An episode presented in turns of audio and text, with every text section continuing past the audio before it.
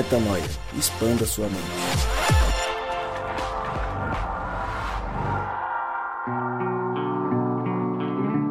Sim, sim, sim, está no ar mais um podcast Metanoia e é claro, você é muito bem-vindo para mais um dia de expansão de mente. Chegamos ao podcast Metanoia número 257, exatamente, 257.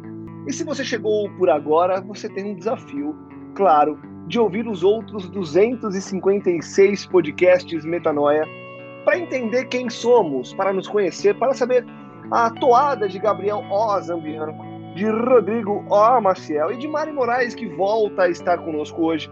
Eu já estou dando spoiler de quem está com a gente, só para que você que nos escuta, você fique com vontade de investigar um pouco mais e nos escutar, escutar os outros podcasts da nossa história, afinal de contas, toda terça-feira nós lançamos um novo episódio há cinco anos. O Rodrigo Maciel, de forma ininterrupta, nós estamos há cinco anos lançando podcasts toda semana. É, cara, toda vez que a gente fala sobre isso, me dá um. Cara, me dá uma alegria, uma satisfação, mas também me dá uma. É, cara, eu não sei exatamente a sensação, mas é muito louco, né, Rodrigão? 257 episódios, 5 anos, sem falhar uma semana sequer, pela graça de Deus, Rodrigão. Pela graça de Deus, cara, eu quero aproveitar para agradecer você que ouve a gente aqui no Metanoia e que acompanha a gente desde o começo. A gente recebe muitas mensagens de pessoas que começaram recentemente a ouvir os podcasts e maratonam, né, fazendo, ouvindo esses até dois, três episódios por dia para alcançar os 200 e pouco, quase cinco anos de, de, de metanoia. E eu queria agradecer você que ouve, que acompanha a gente, afinal de contas é para vocês, de uma certa forma, que a gente faz isso daqui, né? Nós podíamos é, fazer um discurso religioso aqui dizendo que estamos trabalhando para Deus, mas essa não é a verdade. Nós estamos trabalhando para você que ouve a gente. Né? E porque a gente está trabalhando para você é que a gente está trabalhando para Deus. Ou seja, é de acordo com o coração de Deus trabalhando, servindo você que ouve a gente aqui toda semana, que acompanha nossos altos e baixos, nossas mudanças de vida, é, as nossas transições, as trajetórias acidentadas que nós temos aqui no nosso dia a dia e que nada mais é do que uma, uma, uma reprodução daquilo que a gente experimenta, nós todos, vocês que ouvem a gente, mas a gente também é uma, uma representação do que é a vida cristã nesses altos e baixos aí, mas sempre caindo para cima, né? Sempre caindo um pouquinho mais para cima, é, fazendo com que essa tendência aí seja um, um caminho de glória, né? De bondade, de verdade, de beleza dentro do reino de Deus. Então, obrigado mais uma vez você que nos ouve, você que compartilha, você que divulga o Metanoia na, na, nos grupos do WhatsApp, do Instagram, no Telegram, onde quer que você costuma compartilhar esse conteúdo aí.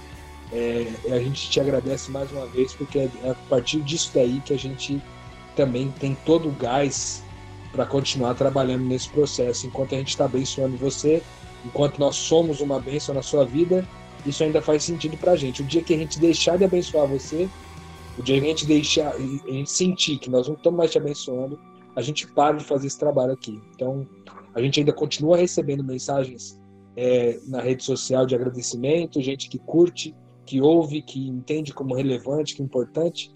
Então, para mim é motivo de satisfação. E eu queria mandar um abraço para você que ouve a gente mais uma vez. Obrigado por esse tempo. Você também completa cinco anos com a gente hoje. Muito bem, muito bem. E o Rodrigão falou de completar hoje, mas se formos levar em consideração a média de semanas por ano, completaremos cinco anos no episódio 260. Então, em breve teremos aí um episódio de celebração dos cinco anos, e aí eu acho que vale a gente fazer uma reflexão, uma, uma reflexão de tudo que a gente viveu, né?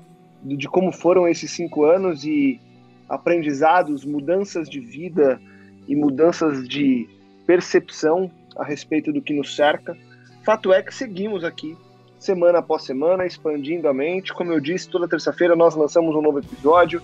Você acessa tudo que a gente faz lá no nosso site, portalmetanoia.com, SoundCloud, você acessa no Apple Podcasts, no Spotify e em todos os outros agregadores de podcast que existem é, mundo, mundo afora. E eu continuo dizendo que nós seguimos firmes, pela graça de Deus, para conseguir de alguma forma, semana após semana, expandir a mente. Na última semana, no último podcast, nós abordamos um tema que foi uma delícia de conversar, foi muito bacana. Se você não ouviu, eu peço para você dar um pause agora e mudar é, para o outro podcast, número 256, para ouvir sobre sermos desejados, amados, eternos e herdeiros. Porque hoje nós vamos continuar nessa toada, vamos continuar nessa linha. E eu quero saber de vocês, que eu já dei o spoiler de quem está conosco, o que vocês têm para falar sobre o tema Roda a Vinheta.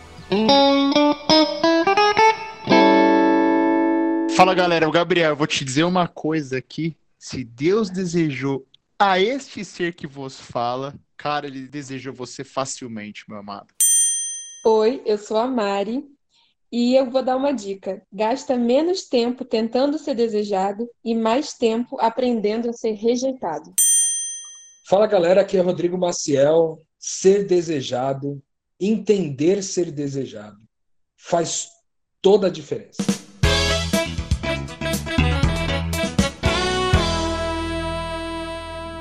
Bom, é isso aí. Falaremos sobre o fato de sermos desejados. Exato. Como eu adiantei antes da vinheta, no último podcast, no 256, nós falamos num geral sobre sermos desejados, amados, eternos e herdeiros. E hoje a gente vai falar um pouco mais profundamente sobre o fato, e é bom nós é, elencarmos que esse é um fato, Gabriel Zambianco o fato de sermos desejados. A nossa identidade é a identidade de um filho desejado pelo pai. De maneira ampla e inicial, Gabriel, como é que você entende ou o que o que muda na sua vida quando você lembra e relembra todo dia de que você é desejado por Deus? Como é que você faz essa reflexão? Cara, acho que é uma, é uma premissa essencial, né, para a vida. Você pensar que o Deus Criador, aquele que é, foi e será, sabe? Aquele que é amor me deseja, né, cara? É, é tão bom quando a gente se sente desejado por, por amigos, quando você chega num ambiente e se sente desejado, em casa, familiares, enfim. É, então, quanto mais eu conheço a Deus, mais esse, essa noção explode mesmo, expande a mente, sabe? Porque quanto mais eu conheço ele, acaba que mais eu me conheço e mais eu vejo que eu sou ruim e pior de, todos, tá ligado? E aí o, o contraste é gigantesco, né, cara? E mesmo assim, ter a certeza de que ele me deseja é algo algo realmente sinistro, né? Ele vem com várias convicções, ele me traz paz, amor. É, um, é o que o Rodrigo falou da, na oração, de como tinha sido nossa semana e tal. É uma reflexão que eu tento fazer assim diariamente para começar o dia mais leve, mais desacelerado, dando valor àquilo que realmente importa, saca? Então é um negócio que, que eu tenho tentado internalizar. Confesso que não, não é todo dia que eu me lembro, mas eu revisito esse, esse, essa certeza de ser desejado pelo próprio Cristo, por, pelo próprio Deus, né? É sinistro, cara, é bom demais. A gente falou no último podcast que talvez não seja, infelizmente, a realidade de todos, né? Conhecer um Deus Criador e, e, e na realidade, conhecer o significado de ser desejado, né, cara? Mas eu acho que é uma, é uma premissa necessária também. É uma barreira, é, é algo que as pessoas têm que, têm que lutar para entender. Tem que lutar para entender, para ressignificar. Boa, Gabi. E você tocou num ponto importante aí, que é a, o, o, entendimento do que significa ser desejado. E aí eu passo essa bola para o Rodrigão. Rodrigão, é, na sua concepção, o que significa ser desejado por Deus? Quando a gente entra nesse tema para falar sobre sermos desejados, é, o que, que significa isso na prática, assim? Uma pessoa desejada por Deus é quem? Que tipo de pessoa é a pessoa desejada por Deus, Rodrigo? Cara, eu acho que um ponto muito importante, a gente até vai trazer o texto daqui a pouco para poder fundamentar isso, mas é que um artista, um, um, cara que tece alguma coisa, alguém que vai produzir uma arte, ele antes partiu de um desejo, né? Ele, ele desejou produzir uma arte antes de que a arte fosse processada. E eu acho que esse texto que a gente vai ler hoje, ele vai falar um pouco sobre isso, assim, do quanto nós não somos, nós não estamos aqui por acaso. É, e eu gosto muito de pensar que essas quatro características que a gente vem trabalhando, elas ajudam a gente a resolver uma série de coisas na nossa vida. Uma delas é a crise que muita gente tem é, de ter ouvido diretamente da boca dos pais, ou até mesmo não ter ouvido, mas ter sentido isso, que era que os pais não desejavam aquela gravidez que trouxe a pessoa à, vida.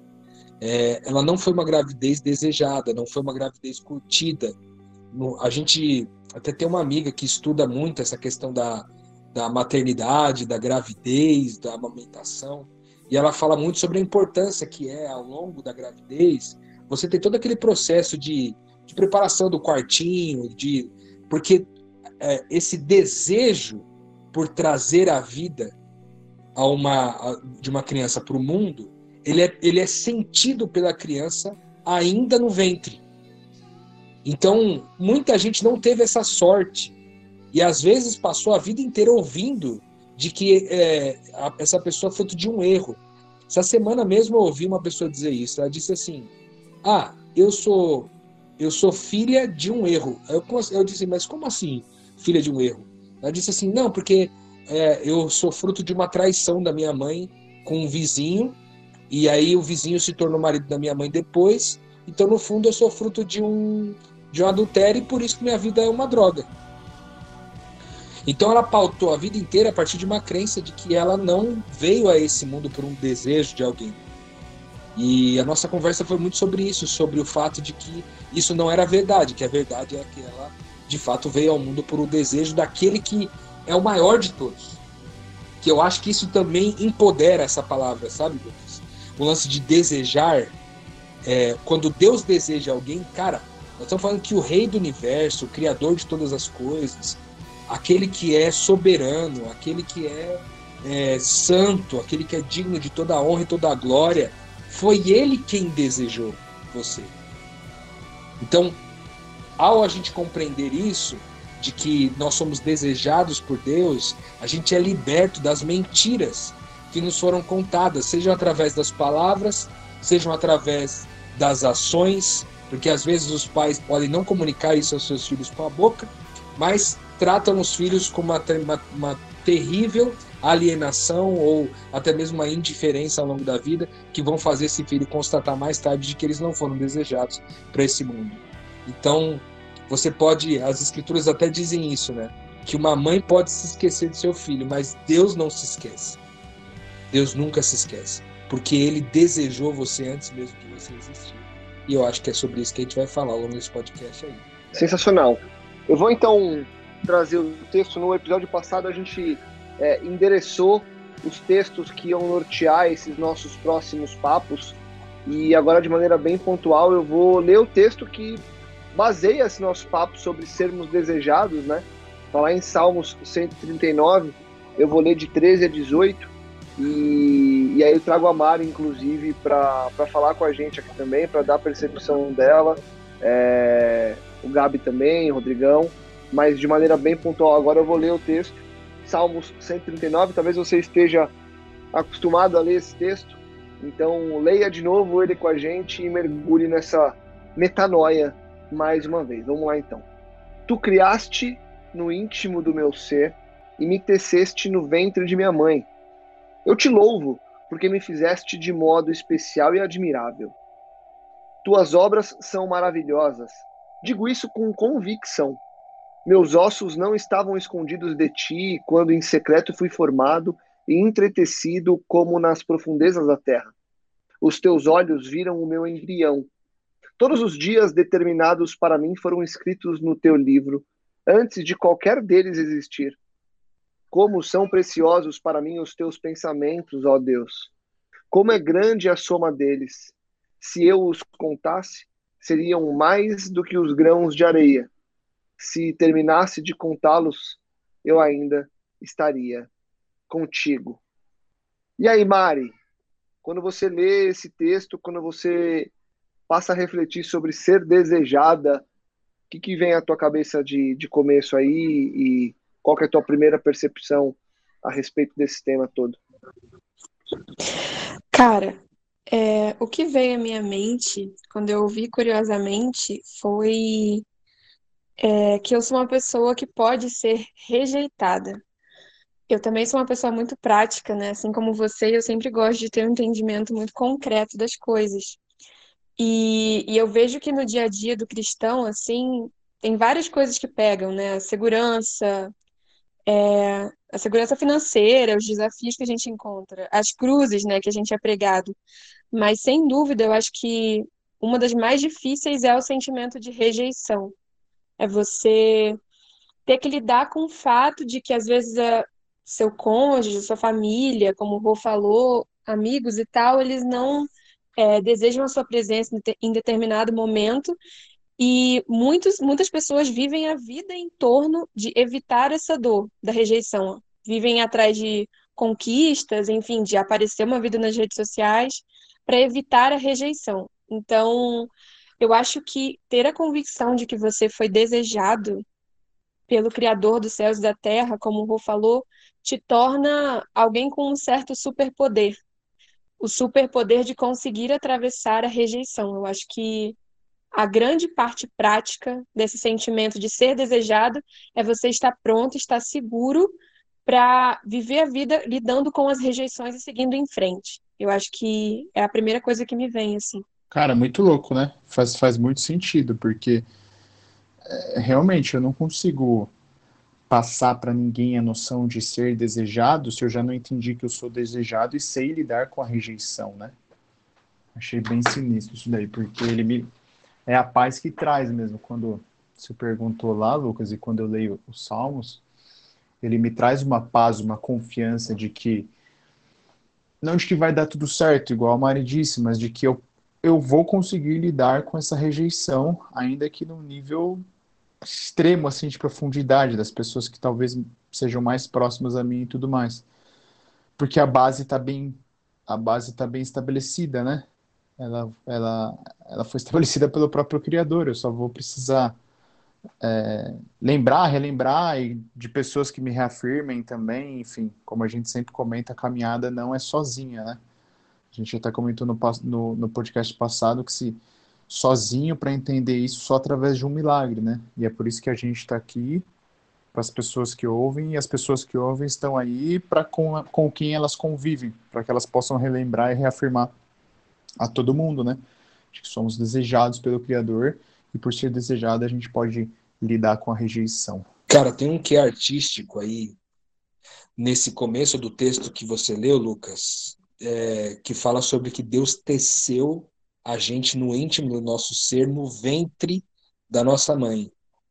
Eu gosto muito dessa palavra, ela faz muito sentido nesse texto para mim, e ela representa muito sobre o que eu penso sobre ser desejado por Deus. Por quê? ou quando fala de tecer, né, você está imaginando um, um tecido, né? Você está imaginando uma obra sendo feita através de um tecido, ou seja, pode ser um tapete, pode ser um, um, uma manta, pode ser uma roupa. Mas eu gosto de pensar no tapete. Ele cuidadosamente teceu você no ventre da sua mãe. Cara, isso é muito louco. Porque alguém que tece é alguém que trabalha cuidadosamente. Veja, Deus falou, haja luz e houve luz, por causa do poder da palavra, fez gerar luz imediatamente. Mas no caso do homem, ele, ele hoje ele tece, cara. É uma escolha de, de carinhosamente, artisticamente, preparar você de um jeito X, sabe? Por exemplo, desde as características externas que revelam quem ele é, como sua sobrancelha, sua boca, seus olhos, seu cabelo, seu corpo, seu porte físico, todo esse esse esse tracejado que você tem foi desejado por Deus. Isso é muito louco, porque fala muito sobre é, essa questão de muita gente não se amar, assim, sabe? Tipo, ah, não gosto dessa. Eu não gosto da minha sobrancelha, não gosto da minha boca, não gosto dos meus olhos, ah, não gosto das minhas orelhas. Cara, para pra pensar que nesse texto está falando que Deus fez isso desse jeito. E ao final ele diz assim: e eu, e foi especial e admirável. Cara, ao final, ele diz: foi especial, foi admirável, e as obras das suas mãos foram maravilhosas. Ou seja, ele está dizendo o seguinte: que Deus te fez de forma especial, admirável e maravilhosa. E foi Deus quem concluiu isso. Ele terminou de tecer você e falou: Cara, isso aqui ficou muito bom, velho. E aí, se Deus teceu a sua sobrancelha, como é que você pode dizer, cara, eu odeio minha sobrancelha? Você está dizendo que o que Deus fez foi ruim, ou que Deus errou ao fazer sua sobrancelha. Mas eu não estou falando só de características externas, né? eu falo também da, da psique, sabe? Falo dos dons, falo da subjetividade, que também foi tecida. Né? Lógico, há uma construção, um conhecimento, um entendimento disso ao longo da vida, mas antes ela já tinha sido preparada. Você vê que o texto termina dizendo que, cara, foram for, todos os dias, para mim, foram escritos no seu livro antes de qualquer deles existir. Cara, Deus escreveu cada um dos nossos dias, viu o tanto de bagunça que a gente ia enfrentar na vida. E ainda assim decidiu mandar a gente para cá. É muito desejo, velho, de trazer à existência um ser espiritual, sabe? É um desejo muito profundo, muito intenso, que para mim fala, ele, o que reverbera é o seguinte, cara, eu do jeitinho que eu sou, velho. Porque, por exemplo, eu falo de mim. Na minha adolescência, por exemplo, eu cara, eu lidava com muito problema de rejeição pelo fato de ser gordinho, assim. E eu não gostava de algumas partes de mim, do meu corpo, não gostava do, também não gostava de algumas características da minha personalidade. Mas aí eu fui aprendendo, cara, que da parte de Deus, ele me fez desse jeito. E se ele escolheu me fazer desse jeito, com, com as características físicas que eu tenho, psíquicas que eu tenho, cara, eu vou honrar isso. Não quer dizer que eu não possa transformar, né? Porque eu acho que a gente participa com Deus da mesma coisa, de forma a revelar a bondade, a verdade, a beleza dele em nós. Então, a gente coparticipa com Deus nessa transformação de quem nós somos também. É uma forma de fazer isso. Mas o fato é que nós fomos desejados porque alguém teceu a gente. Linha a linha, ponto a ponto, a agulha foi passando uma por uma vez assim, sabe, sobre o tecido, foi sendo preparado carinhosamente. Então, não importa quais características você tem, físicas ou psicológicas, ou eventualmente psíquicas ou intelectuais, cara, Deus te preparou. Deus te preparou, Deus te teceu. Ele desejou você. Antes de você vir à vida, vir à existência, alguém desejou você, alguém muito maior do que qualquer pessoa que existe nesse mundo, que é o Criador de todas as coisas. E aí que tá, né, mano? O Ron entrou num ponto que é essencial aqui, velho. Logo no começo ali, um pouquinho antes do tecer, e essa ideia de, de alguém tecendo você no ventre da, da mãe traz essa noção, traz essa realidade de um Deus que é detalhista e que faz, né, com as próprias mãos, com a máxima atenção a sua criação. E, e logo no começo ele fala assim, tu és o íntimo do meu ser. E na mesma toada do que o Rodrigo está falando, só para complementar, é, eu, eu fico pensando demais nisso, cara, e tem tanta coisa, tem tanto dilema, tem tanta ignorância da sociedade, da religiosidade que a gente resolve só com esse comecinho, sabe? Se Deus criou o íntimo do seu ser e o íntimo do seu ser não se encaixa ao padrão social, não é você que tem que mudar, meu amigo. Você não está deslocado, você não está errado, você foi desejado. Segue em paz. Talvez o padrão social esteja errado, equivocado, sabe? A gente resolve um monte de, de opressão hoje em dia porque tem tanta gente que quer se encaixar no padrão social de beleza, de orientação sexual, de prosperidade, enfim. de tudo, né? De tudo. Mas eu digo mais com, com relação à orientação sexual. Cara, assim, eu não sou o perfeito ideal que Deus desejou. Eu não sou a perfe... aliás, eu não sou o perfeito ideal da criação, né? A gente está sendo transformado de glória em glória, um dia seremos com Cristo a plenitude do plano. Por enquanto eu sou desejado, intimamente criado do meu ser, ou seja, eu sou exatamente aquilo que Deus desejou, tanto orientação, orientação sexual, psicológica, o jeito que eu falo, o jeito que eu lido, e, e, e, e física e tudo mais. Então entende isso, você que está ouvindo, cara, e não, e não tente se amoldar ao padrão social porque é comum, né? Porque o normal é você refletir a Cristo, mas o amor, a semelhança na bondade, no relacionamento, e não o padrão social de um Cristo branco, enfim, foi criado, cara. Isso a gente tem que entender isso muito bem, velho. Que ele cria o íntimo do ser em todos os detalhes.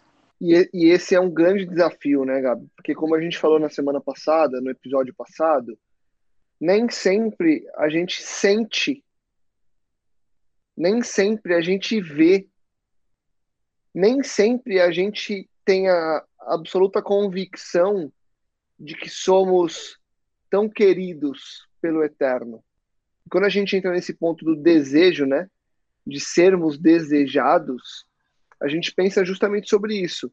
É um fato, então o fato é, somos desejados. No entanto, existem vários fatos à nossa volta, ou várias suposições à nossa volta, que o fato principal acaba sendo colocado em xeque. E aí eu te pergunto, Mari, trazendo aqui para o papo mais uma vez, é o seguinte: Existe um fato, como eu bem disse, como a Bíblia disse, enfim, como a gente está batendo aqui. É, Deus nos deseja. Ponto. No entanto, as suposições da sociedade na qual nós estamos inseridos dizem que nós precisamos desejar outras coisas para sermos realmente aceitos e desejados. E a gente entra num impasse entre fato e suposição e muitas vezes a suposição vira o fato.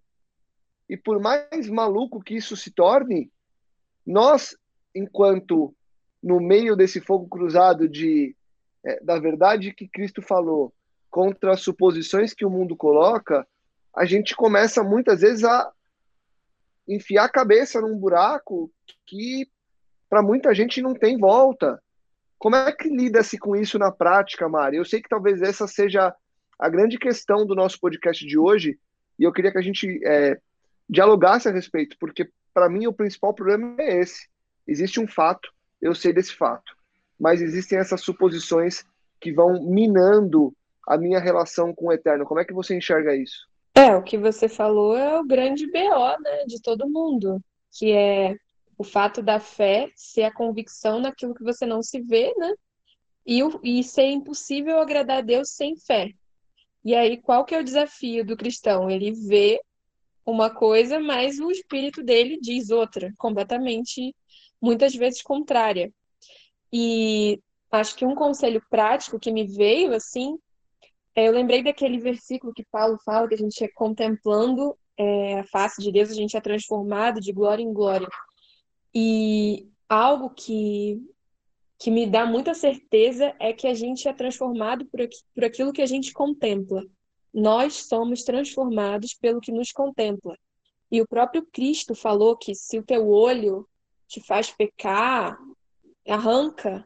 E muitas vezes eu vejo um grande vitimismo de pessoas que não têm a menor responsabilidade como adultos sobre o que eles ingerem de conteúdo, passam o dia inteiro rolando o feed do Instagram e quer que e quer desejar as coisas assim eternas, sabe? O que você contempla é aquilo que você vai desejar. Se você pedir para o Espírito Santo direcionar os seus olhos e tomar a responsabilidade de arrancar o teu olho que te faz pecar, talvez você possa movimentar na prática essa crença que a gente tem de perceber o desejo de Deus e os interesses de Deus na sua vida. Mas eu acho que o grande, a grande parada está aí. Você é transformado pelo que você contempla. Contemple a glória de Deus e você vai manifestar a glória de Deus. Contemple o pecado, você será pecado. Cara, eu achei muito doido isso que a Mari falou aqui, porque, cara, isso confronta, é uma palavra profética, eu acho, para os nossos dias.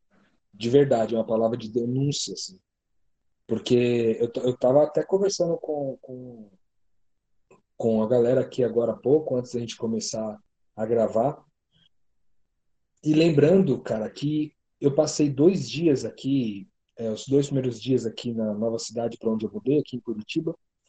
Passei dois dias, é, no, um deles eu passei rodando muito feed do Instagram e eu comentei com eles que eu fiquei meio ansioso, cara, assim. E essa noite, de ontem para hoje, praticamente não dormi nada, cara. Fiquei acordando a noite toda, meio ansioso, assim. E eu vi, fazendo uma análise de manhã, meditando um pouco, eu entendi que era muito sobre o que eu estava consumindo, assim, no feed do, do, do, Instagram, literalmente. Tipo, aquilo que eu estava vendo, as coisas que eu estava procurando, que na verdade tinham a ver apenas com coisas temporais, assim, eram coisas que não eram eternas. E é muito louco isso, porque aquilo que é temporal é o que normalmente costuma nos dar um certo pico de prazer, né? Tipo, as fotos das viagens, aí você fica flertando com a possibilidade de viajar amanhã, né? as fotos com a família, você fica flertando com a possibilidade de estar com a família, as fotos com o que lá. Então são tantas coisas, foto de um carro bom, é, o foto, a foto daquela daquele estereótipo perfeito para ser um companheiro, seja lá o que for, é, a foto de um vinho, alguém tomando alguma alguma bebida e você fica com aquilo na cabeça. Então, você vai contemplando essas paradas e isso vai te transformando, cara. Entendeu? Vai transformando. E às vezes é um transformar de trás é, de trás para frente, assim, é regredindo, literalmente, porque antes você contemplava o que era eterno. E aquilo era fundamental para você. Então você, você tinha prazer na Bíblia. Você tinha prazer nas escrituras. Você tinha prazer em se encontrar com as pessoas, você tinha para falar sobre questões espirituais, para orar junto, para cantar junto, para servir junto. Você tinha é, você tinha um você tinha um certo prazer é, em, em, tudo aquilo, em até conversar com Deus. E muitas vezes você não está fazendo isso mais, cara. E aí você está pensando, mas, cara, eu não sei, eu não estou sentindo mais isso, não sei o que. Cara, muito provavelmente é porque você foi contemplando outras paradas, entendeu? E agora que você foi contemplando outras paradas, a sua cabeça foi se transformando naquilo. Então, se pelo contemplar nós somos transformados, então a melhor forma, naturalmente, da gente ser, viver essa transformação segundo a imagem de Cristo é a gente contemplar Ele, cara, a pessoa de Jesus, seja através das escrituras, das canções, dos filmes, ou pelo método que você achar melhor, mas contemplar a pessoa do Cristo, cara. Porque não tem outra forma de, de voltar com isso aí para trás, sabe? Eu acho que tem um pouco disso aí envolvido nessa questão que a Mari falou. Eu acho uma palavra muito pesada, muito profética. Eu não sei se você que está ouvindo a gente entendeu o peso que isso significa. Para mim, significou muito, porque para mim foi uma palavra profética para mim, inclusive. Sem ela saber, eu acho que acabou vindo para mim, assim, porque eu tive um dia de muita ansiedade e foi um dia que literalmente eu passei bastante tempo no feed do Instagram, consumindo nada do que era eterno e tudo que era temporal e e sei lá. Eu quero fazer só uma meia-culpa aqui, que não é, não tô fazendo uma apologia a gente viver um cristianismo emis, sabe? Ou aquela galera que se isola na, no cercadinho lá e não, não quer ter contato com o mundo exterior. Nada contra essa opção de vida, mas é longe do que eu tô falando. O que eu tô querendo dizer é que o único jeito da gente ser um sinal na Babilônia do reino de Deus é se a gente contemplar o reino de Deus na maior parte do tempo onde a gente estiver, para que a gente consiga resistir a esse mar que vai puxando essa correnteza, né? De informações e que tornam quase impossível você viver pelo invisível. Acho que a grande, o grande desafio aí, né, é justamente a gente lembrar que, como a Mari falou por último agora, né, se eu vivo pelo invisível, eu preciso fazer do invisível visível nos meus dias, né? E aí, de novo, é, eu vou insistir nessa questão porque até trazendo uma visão minha, né? Uma dificuldade minha, uma luta minha, que é o seguinte: eu quero ver o invisível, mas o visível está tomando tanto espaço na frente que o invisível está literalmente invisível. Eu não, não estou enxergando. Gabriel, como é que você lida com esse fato é, de muitas vezes o invisível ser o que ele é? Invisível e não sensorial.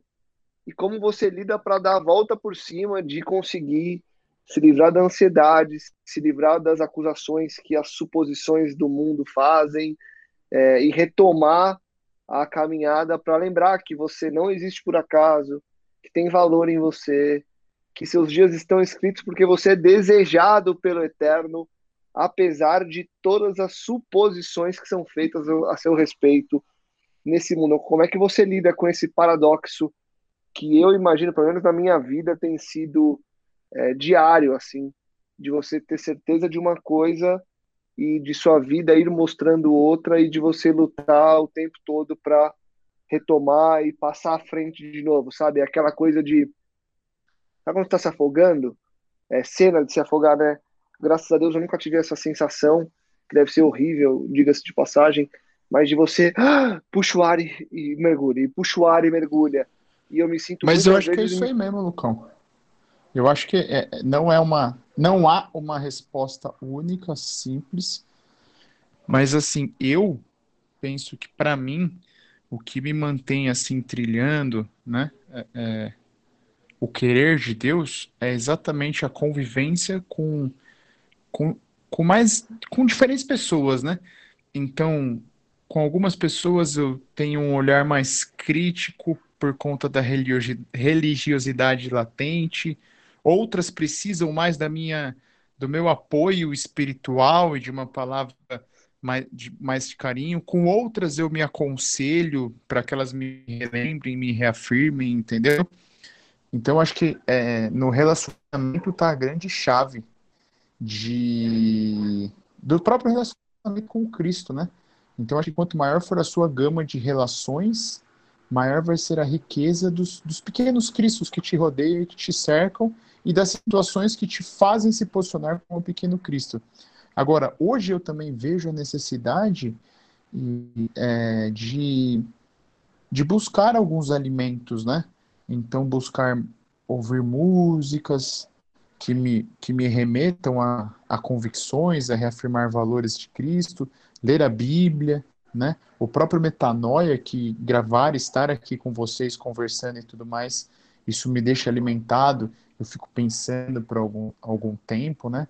É, então, o contato com, igual eu disse, contato mesmo por WhatsApp, conversar com amigos que, que estão vivendo a missão é, é de uma forma mais prática, o Rodrigo, o Júnior que está lá na Jordânia. Então, isso daí traz uma traz uma riqueza de elementos, né? Que, que é exato, Lucas, é, é, que faz com que eu não me afogue por completo, cara. Porque assim, é, eu acho que, que todos nós, todos, ninguém, né? Ninguém, cara. Eu acho que ninguém tá numa vida perfeita em que a todo momento você não está é, é, se debatendo, lutando contra o seu próprio eu e numa caminhada com Cristo, né? A grande questão é, é, não é se você está se afogando ou quase se afogando ou não.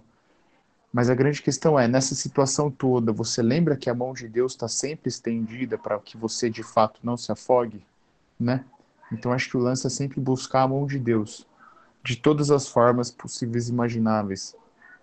Essa é a beleza do, do, do metanoia. A gente fala sobre música, sobre versículo, filme, série. E é isso, cara. É isso. O que você fala aqui pra gente. Pô, vamos levar um negócio prático pra galera essa é a prática, do meu ponto de vista.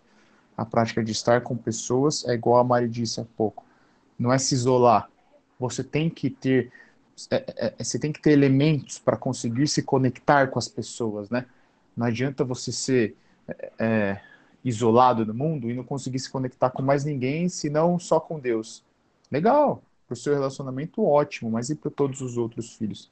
Então acho que essa riqueza e essa sensação de de se afogar e que, e, e que traz o outro lado que é a sensação de vida quando você não se afoga e passa por aquilo, acho que é uma constante necessária para a vida do cristão, para que a gente não se acomode e aos poucos Deus vá subindo da sua vida e o seu eu tomando conta, saca? Eu queria só emendar o que o Gabi falou da importância da relação e um pouco me metendo nessa pergunta que o Lucas fez de como, como viver o invisível. E eu senti muito de falar que tem um, um paradigma que é muito esquecido normalmente quando a gente fala de invisível, de viver pela fé, né? E que eu queria lembrar que é uma consciência de serviço. E o que, que eu estou querendo dizer? Se você acordar todos os dias montando a sua rotina, é, elencando as suas próprias atribuições, é, vivendo o dia a dia como um ser humano autônomo que faz o seu melhor, para simplesmente não ser um bosta que ferra com a vida dos outros, não vai ter motivo mesmo para Deus jogar purpurina na sua vida, fazer aparecer um anjo. Não faz sentido você buscar o invisível quando a sua vida inteira é controlada em torno da sua própria agenda. É, mas eu desafio qualquer pessoa que tome uma postura de serviço a não ter que ter uma vida de oração. É, onde eu quero chegar? Vou dar um exemplo bem prático. Tipo, hoje eu cheguei de viagem e eu sei que eu sou uma, uma pessoa muito assim, um bebê para dormir cedo, eu sou muito é, metódica, né, com meus horários. E aí eu tive que organizar uma coisa para comer e tinha a gravação do Metanoia e ao mesmo tempo tinha gente em casa e não era só a minha comida. Como eu absorvi a minha consciência de que eu estou aqui para servir a galera, eu tive que pedir a Deus em oração disposição e criatividade para servir as pessoas e conseguir tipo fazer uma janta para o pessoal. É, se você, por exemplo, se empenha em ser um, um bom patrão, cara, meu pai é empresário, eu sei que se tem uma coisa que acontece, é, você, é o sistema o dia inteiro te, te levar para ser uma pessoa ruim e, e, agressiva com os funcionários. Mas se você de, se determinar a ser servo desses funcionários, você vai ter que ir para oração orando, para reunião orando. Senão você vai querer basicamente xingar metade das pessoas que trabalham contigo. Seu cônjuge vai tentar te frustrar o dia inteiro. Para você servi-lo, você vai ter que orar, entendeu? O invisível se move quando você se move para o próximo. Não adianta a gente ter uma vida é, regrada nos nossos limites e esperar o invisível de Deus. Se você toma a posição de servo daqueles que são ao seu redor, você vai clamar pelo Espírito Santo e Deus vai fazer milagres que vão é, fazer você experimentar esse invisível. Queria falar só desse detalhe aí.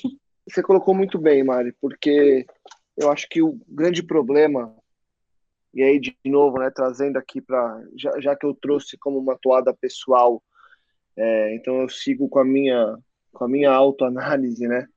O grande problema é justamente a gente achar que é possível resolver sozinho ou que a coisa vai se resolver é, tão rápido e tão despercebida quanto problematizou. Então, quando a coisa sai do trilho, e você deixa de se sentir desejado, você perde essa conexão. Você perde essa força de orar, você perde essa, essa esse ímpeto de, de ir em direção a Deus, né? E aí, como você perde tudo isso de maneira quase que é, imperceptível, porque quando você percebe já foi, eu acho que existe um, um, uma armadilha é, dentro de nós que é justamente uma armadilha que diz: calma, se foi imperceptível, voltará de forma imperceptível, relaxa que daqui a pouco vem.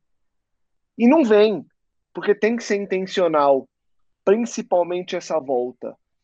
Talvez tenha que, tenha que se pensar na energia que se gasta para que você tenha fôlego para fazer um pouquinho de força é, aos poucos, para nunca deixar de fazer força. Mas o desafio é quanto de força que eu ponho hoje, de modo que eu não canse e desista amanhã. E aí, de novo, né, trazendo a metáfora do afogamento, a depender de onde e de como você tá, a gente sabe que a melhor coisa às vezes é deixar você boiar, né? Ver se você boia, porque muitas vezes boiando você não precisa fazer força ou tem que fazer menos força para conseguir. Fato é que, obviamente, vai ser caso a caso, modelo a modelo. mas existe essa necessidade de não deixar a coisa é, voltar como ela foi. E talvez esse seja o grande desafio. E aí eu vou usar esse gancho para fazer a última pergunta aí, para a gente seguir para uma reta final, que é o seguinte: justamente pensando nisso, como é que eu faço esse esforço agora, Rô? Que esforço é esse que a Mari citou, o Gabi falou também um pouco, mas eu queria aprofundar um pouco mais. Que esforço é esse que nós estamos fazendo, ou que nós devemos fazer, para que a gente, dia após dia, em meio a essas suposições, que eu coloquei como suposições do mundo a respeito de nós, que, que eu preciso fazer para não deixar que a verdade, que o fato de eu ser desejado se apague e se perca? Que força é essa que se faz necessária para que eu lembre daquilo que está escrito na Bíblia e está escrito no coração de Deus e determinou os nossos dias. Achei que os aviões iam emendar.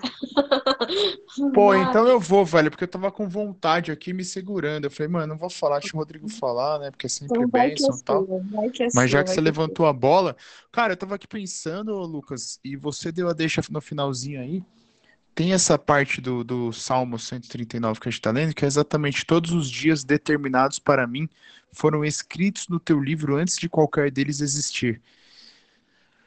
Isso implica dizer que os dias, todos os dias em que eu vou me sentir afogado, afogando, né, eles vão existir. Quer eu queira, quer não, né? Tipo, a caminhada vai ser complicada mesmo, cara. Vai ser difícil. E, e, e talvez é, é, a resposta seja exatamente essa intencionalidade que você falou, de lembrar como são preciosos para mim os teus pensamentos, ó Deus. E deixar o meu corpo boiar e lembrar que a mãozinha sempre esteve esticada, né? Porque não só ele me cria, não só ele me deseja, mas ele me cria e me deseja por todos os dias da minha vida, né? Tipo, não tem um dia que ele não que ele passe sem me desejar, não tem um dia que, que o sol se ponha em que Cristo não, não me desejou, não esteja me desejando. Então, acho que a gente tem que, que. Acho que o engano de Satanás, cara, é fazer a gente duvidar, fazer a gente achar que, que tem que fazer o a mais, né? Quando na realidade pode ser só só parar de se debater, entendeu? A gente está fazendo a, a, a, alusão aí da, do afogamento. Às vezes eu estou me debatendo aqui e não é a vontade de Deus. A vontade de Deus para minha vida é que eu fique quietinho, que eu confie nele, né? É, é, é como a Mari disse, acho que a chave mesmo está em a gente buscar, sim, intencionalmente essa conexão com Deus, que requer um esforço gigantesco, requer sim, porque ainda somos caídos, mas o processo de glória em glória, ele começa agora, né, cara? A gente fala que a perfeição será com ele, mas o processo de, de revelar a Cristo em nós e através de nós, ele é agora. Então acho que a gente tem que lembrar que todos os dias foram determinados para a gente e seguir sem medo, sabe? Sem medo de ter errado e voltando, corrigindo a rota o quanto antes, cara. Então você está falando aí das suas aflições e tudo mais, pô, pega o dia de hoje, aquilo que te afligiu, amanhã você faz o contrário. E deu errado de novo, você faz. No outro dia você faz de novo o contrário, até que, até que aos poucos você vai se arrumando, entendeu? E, e cara, eu acho que infelizmente a gente não tem que é, se cobrar por uma perfeição. Na realidade, a gente tem que aceitar que a gente é desejado todos os dias e entender que vai ter dia que a gente vai se afogar e vai ter dia que a gente vai, vai achar que está se afogando e Deus está sempre lá com a mão estendida para salvar a gente, cara. É dormir nesse barulho nessa certeza aí e segue o jogo. O roupa sobre mim aqui, mas eu vou falar uma coisa meio aleatória que me veio na cabeça, que acho que completando o que o, o falou, esse, já que esses dias vão vir, o, o batismo, para mim, cumpre muito um papel nesses dias, sabia?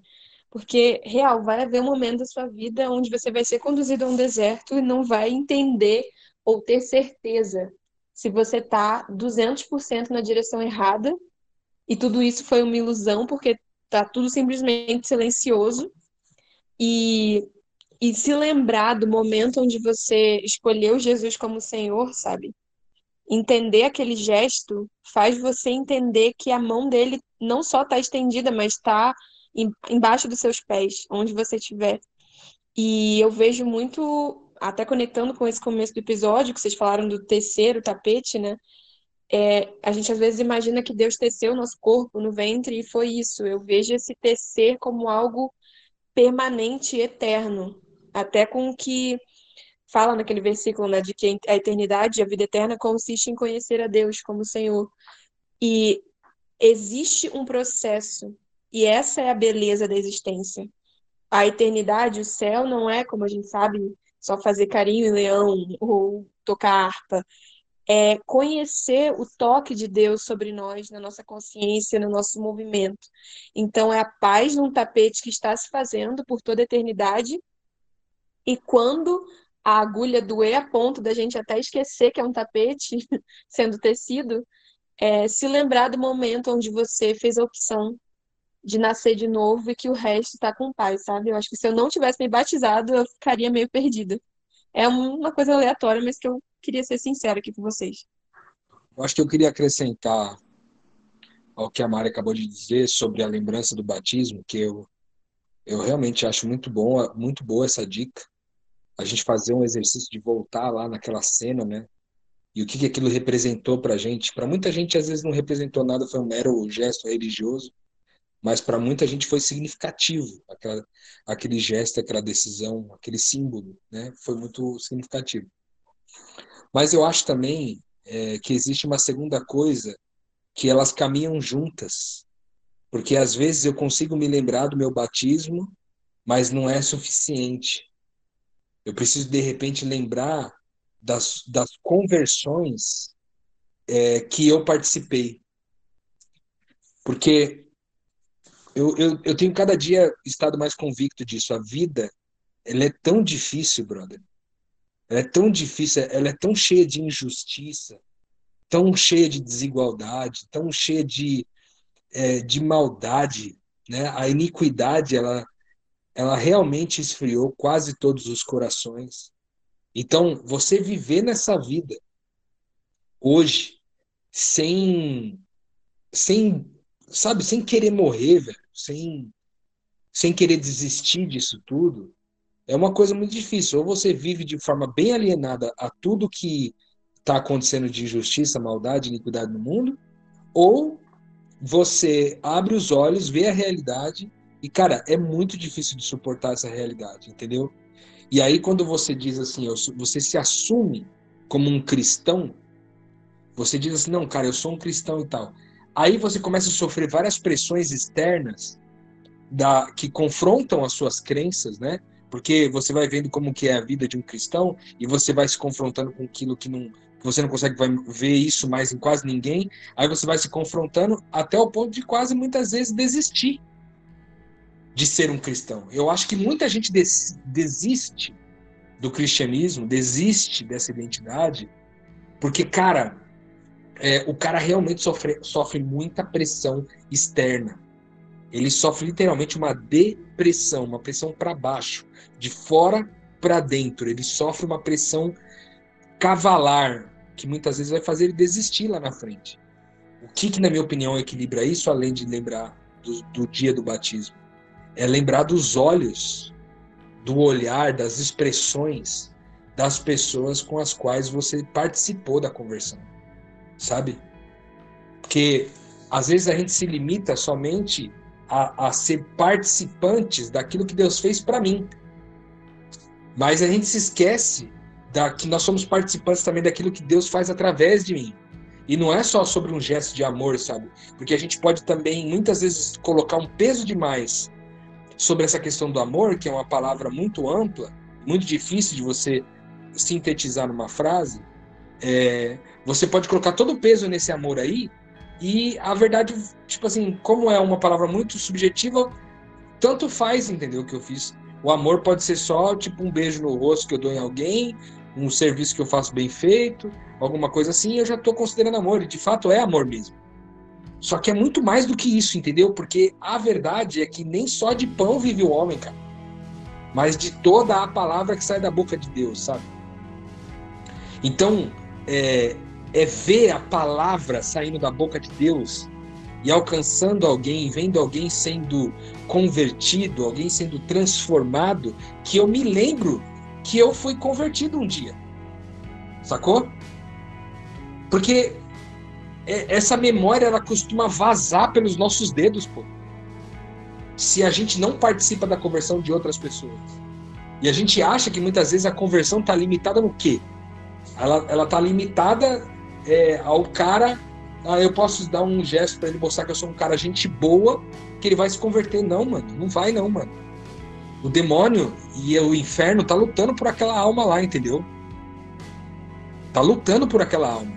E quando você for lá tirar aquela alma do inferno, cara, você vai sair queimado. Porque ninguém entra no inferno e sai ileso.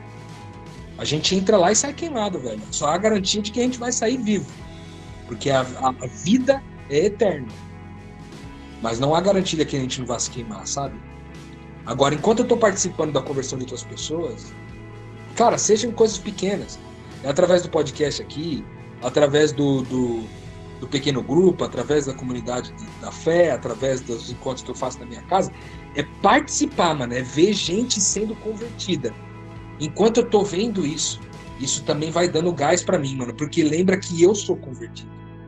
Esses dias eu, eu, estive com um grupo de pessoas, eu quero encerrar minha parte falando disso, pedindo perdão ao Lucas aí por encerrar é, por me, me, me, delongar um pouco aqui nesse encerramento, mas a gente sempre gosta de contar histórias, né? Porque as histórias fazem, elas dão a, a, o sentido à parada. É, eu, eu, encontrei com uma pessoa que viveu é, dias muito difíceis, assim, uma pessoa que, socialmente falando, era uma pessoa totalmente reprovável, né? Com todos os comportamentos re, extremamente reprováveis. Assim.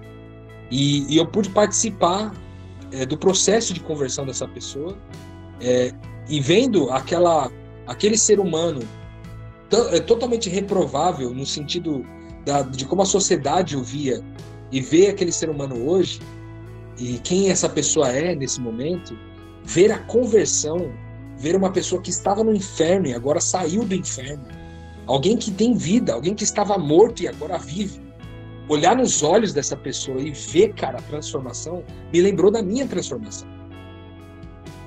Me lembrou que eu um dia me converti, velho que eu um dia me entreguei, que eu um dia ofertei a minha vida a Deus, sabe?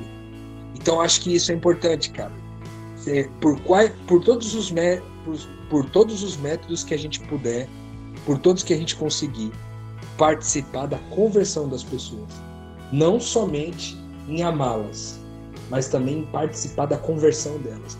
Eu acho que isso pode ser muito significativo para nós. Então, eu finalizo dizendo sobre essa última frase do texto do Salmo 79, que ele fala assim que os pensamentos de Deus a nosso respeito eles são tão preciosos, cara. São tão preciosos que se, se a gente pudesse contar o número de pensamentos preciosos que Deus tem a nosso respeito, da, daria mais do que os grãos de areia do, da praia, sabe? O que está falando nesse texto é uma, coisa, uma verdade muito profunda. Deus, tem, não, Deus não só tem um pensamento de qualidade a meu respeito. Deus tem um mar. Deus tem uma praia repleta ali de, de grãos de areia.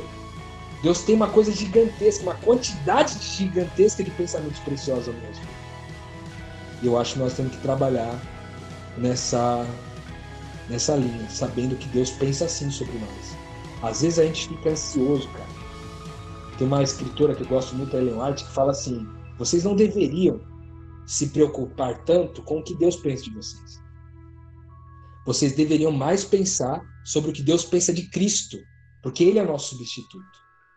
Então, toda vez que eu penso no que Deus pensa de Cristo, facilita eu entender o que Deus pensa de mim.